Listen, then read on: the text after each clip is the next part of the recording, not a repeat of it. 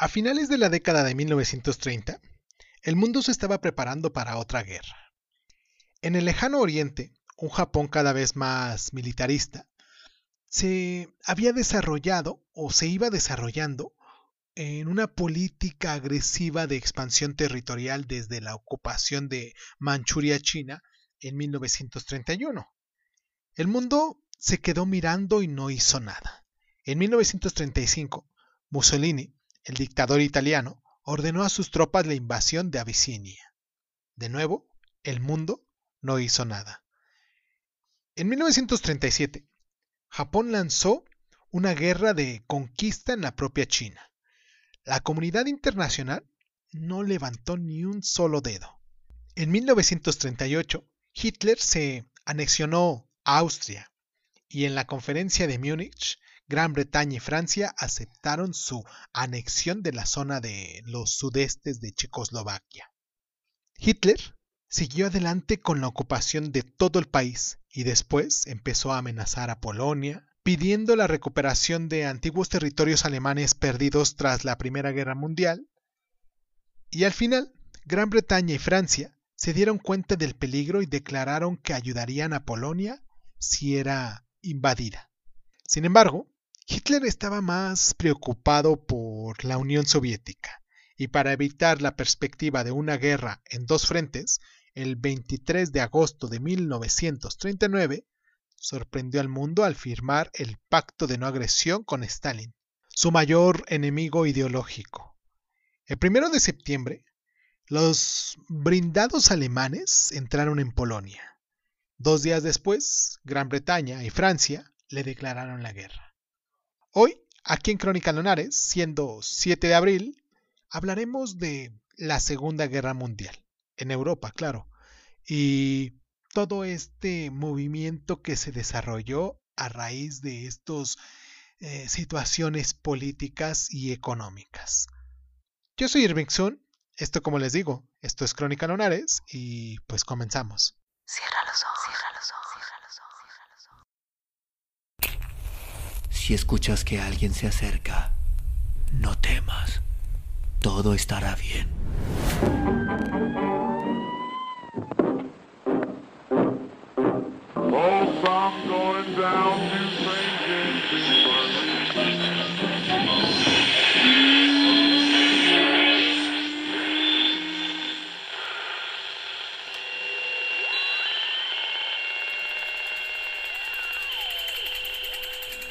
Estás escuchando, Crónica, Crónica, el lugar, donde, donde, tus oídos.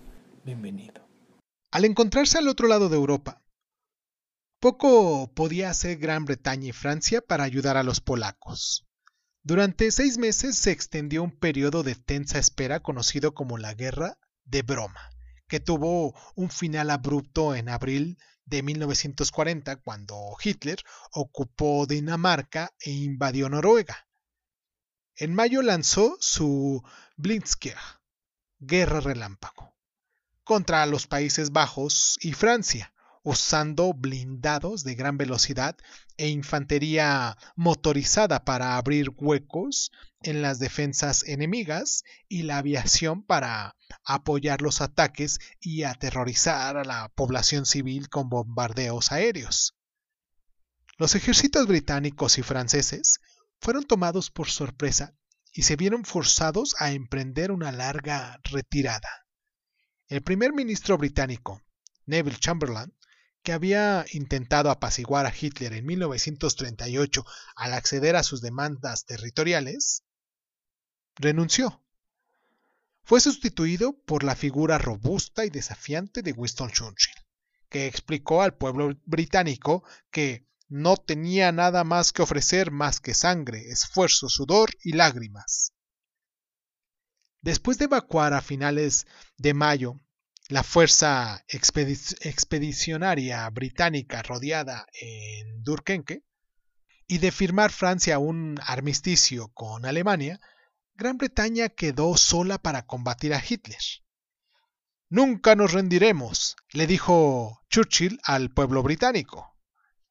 Al otro lado del Atlántico, el presidente Franklin Delano Roosevelt aunque receptivo a las peticiones británicas, se veía presionado por el fuerte sentimiento aislacionista en Estados Unidos para no entrar en la guerra del bando británico. Aún así, suministró grandes cantidades de ayuda material a través de los convoys atlánticos que se encontraban bajo el ataque constante de los submarinos alemanes, porque el objetivo de Hitler era rendir a Gran Bretaña por hambre. Durante el verano de 1940 se preparó para lanzar una invasión por el Canal de la Mancha y como primer paso se dispuso a destruir los aeródromos militares británicos.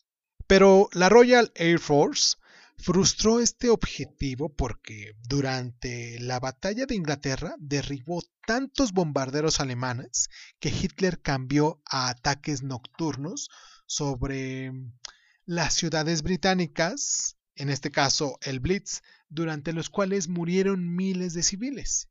Vamos a hacer nuestra primera pausa aquí en el programa para recordarles a ustedes nuestras plataformas. Sé que lo digo del mismo modo en, todos los podcasts que tenemos, pero es una forma de que pues nos dejen sus comentarios. Yo pienso que muchas personas de las que nos escuchan ya son seguidores eh, comunes que, que están aquí con nosotros. Y pues esto quizás va para la gente que, que pues se está anexando al programa, que se está adoptando al programa y que se está adaptando al programa también. Y pues nos pueden encontrar como Crónica Lunares de Zoom en cualquiera de las plataformas donde ustedes nos escuchen, ya sea Facebook, Instagram, en YouTube. Y pues nos pueden también este, arrobar en isun.g1 en Twitter y pues nos descargan en las plataformas de audio y podcast, en la mayoría de ellas, las más conocidas. Vamos a la pausa y regresamos.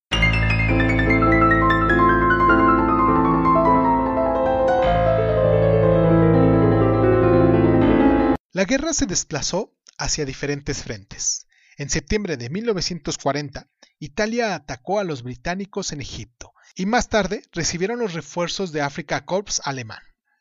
Los dos bandos luchaban en los desiertos del norte de África hasta que las tropas británicas y la de Commonwealth obtuvieron una victoria decisiva en el Alamein en 1942. Para entonces, Estados Unidos había entrado ya en la guerra y desembarcó en el noreste de África. Y en julio de 1943, los aliados invadieron Sicilia. Italia aceptó un armisticio, pero las tropas alemanas ocuparon el país y resistieron ferozmente el avance aliado. Todos estos eran teatros secundarios comparados con la escala masiva de las operaciones en el frente oriental. En julio de 1941, Hitler abandonó el pacto de no agresión con Stalin y lanzó una invasión a gran escala de la Unión Soviética. El ejército rojo en este caso, debilitado por las purgas de Stalin a finales de la década de 1930, retrocedió. Los alemanes trataron a los rusos no solo como enemigos ideológicos a causa de su sistema comunista, sino también como Untermenschen, subhumanos, por la supuesta inferioridad de la raza eslava a la que pertenecían. En consecuencia, las bajas alcanzaron una escalada horrenda, unos 20 millones de muertos durante la guerra. Pero Hitler, como Napoleón antes que él, había subestimado el tamaño, el clima y los recursos de Rusia. A medida que Stalin trasladaba la industria rusa al otro lado de los Urales y empezaba la producción brindada y aviones en un número sin precedente, los alemanes sufrieron un invierno ruso terrible y se debilitaron por la gran extensión de sus líneas y suministros. Stalin no tenía escrúpulos en sacrificar oleada tras oleada de la infantería que eran enviados a batalla con agentes de la NKVD la policía secreta, con ametralladoras a sus espaldas. El punto de inflexión en el frente oriental se produjo en Stalingrado, junto al Volga, donde durante el invierno de, de 1942 y 43, todo un ejército alemán fue rodeado y obligado a rendirse. Los soviets pasaron entonces a la defensiva, avanzaron hacia el oeste en dirección en Europa Oriental. Stalin llevaba tiempo pidiendo a sus aliados occidentales abrieran un segundo frente. Y esto ocurrió finalmente cuando las fuerzas americanas, británicas y las de Commonwealth desembarcaron en las playas de Normandía el día de el 6 de julio de 1944. A medida que los aliados occidentales avanzaban por Francia y los Países Bajos y cruzaban por el Rin para penetrar en Alemania, al otro lado del continente, el ejército rojo se acercaba a Berlín. Hitler se suicidó el 30 de abril de 1945 y el 7 de mayo todas las fuerzas alemanas se rendían incondicionalmente a los aliados. El coste humano total del conflicto se estima que fue algo más de 50 millones de personas que murieron como consecuencia directa o indirecta de esta lucha.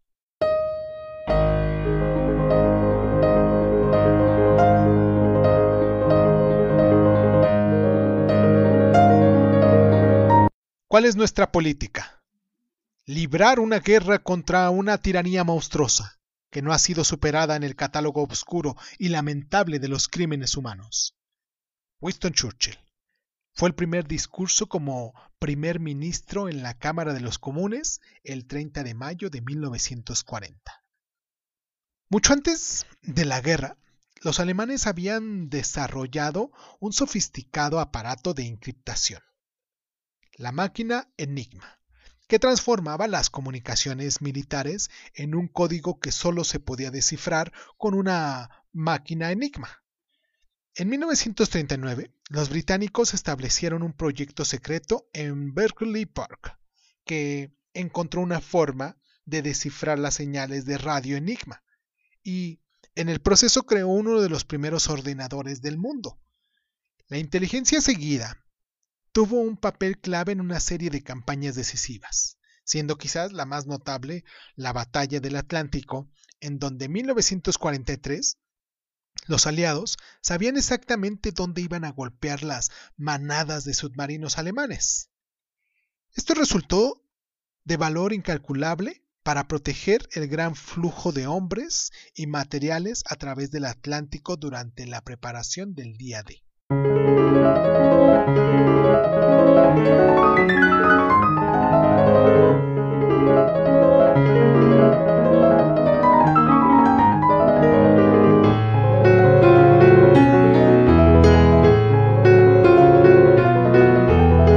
Os pregunto, ¿queréis una guerra total?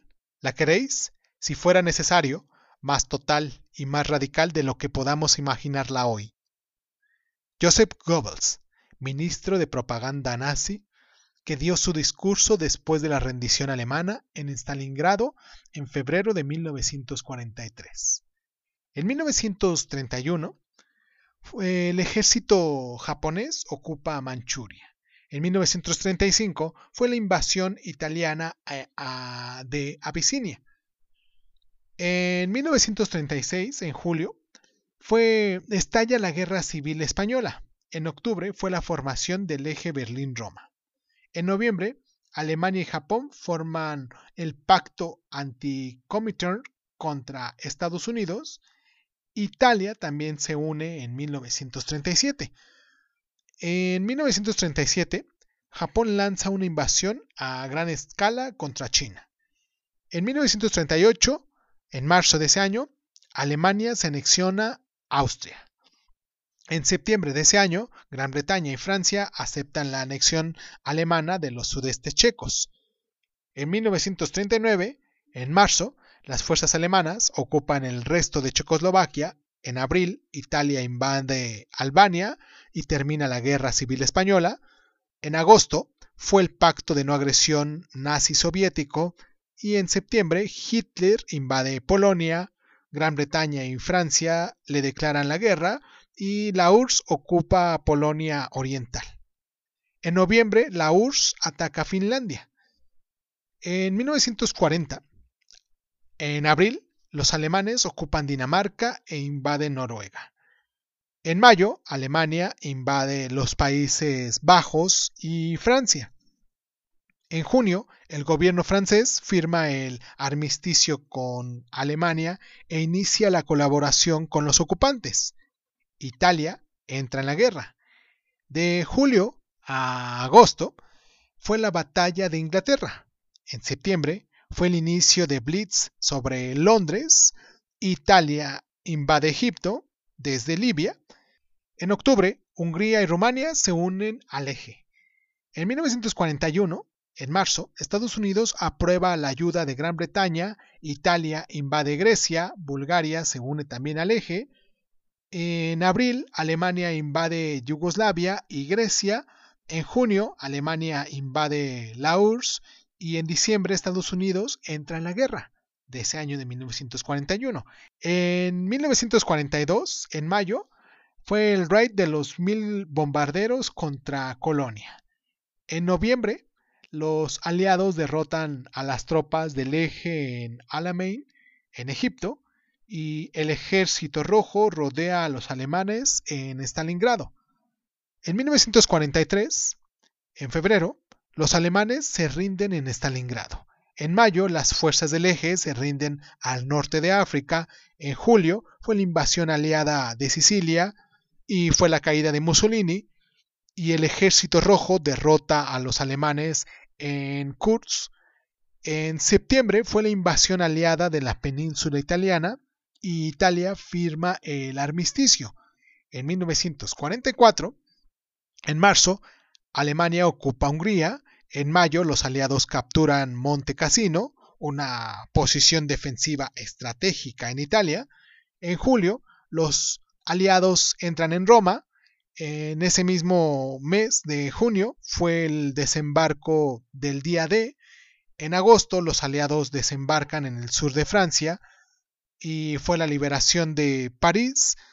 En septiembre, la ocupación aerotransportada aliada francesa en un intento de asegurar el estratégico puente de Amsterdam en los Países Bajos y en diciembre fue la batalla de Ardenas. Y para finalizar casi nuestro programa, en 1945, en febrero, el ejército rojo toma Bucarest. En marzo los aliados cruzan el Rin.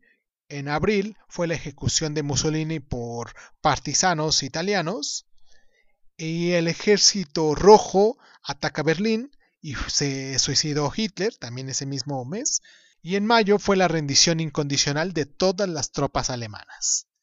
Espero que tengan un buen día, espero que hayan pasado una buena semana. Recordemos que hoy siendo 7 de abril es muy importante este mes porque pues fue la, eh, el, eh, casi el término de la Segunda Guerra Mundial, si hacemos una pequeña remuneración de hechos, porque pues a finales de, abril, el 30 de abril, fue cuando Hitler se suicidó y pues el próximo mes fue cuando terminó este, la, la, la guerra, esta tan maldita guerra y que ahorita pues acabamos de pasar una pequeña prueba de eso con lo que está pasando aquí en Rusia y en Ucrania.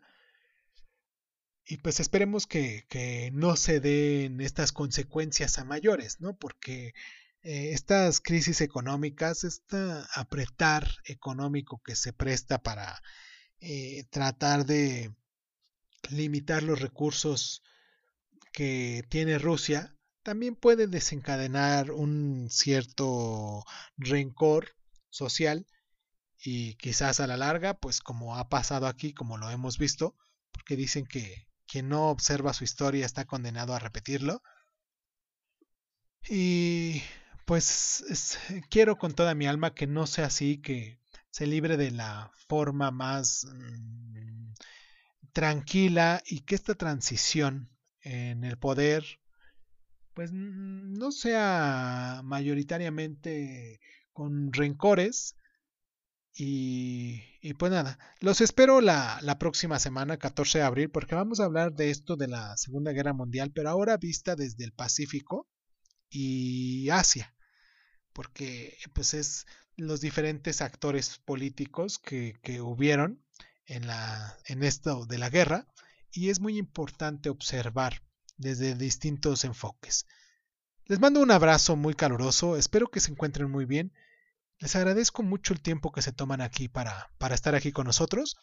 Y pues nada, esto es Crónica Lonares, yo soy Irvingson y muchísimas gracias, muchísimas gracias por estar.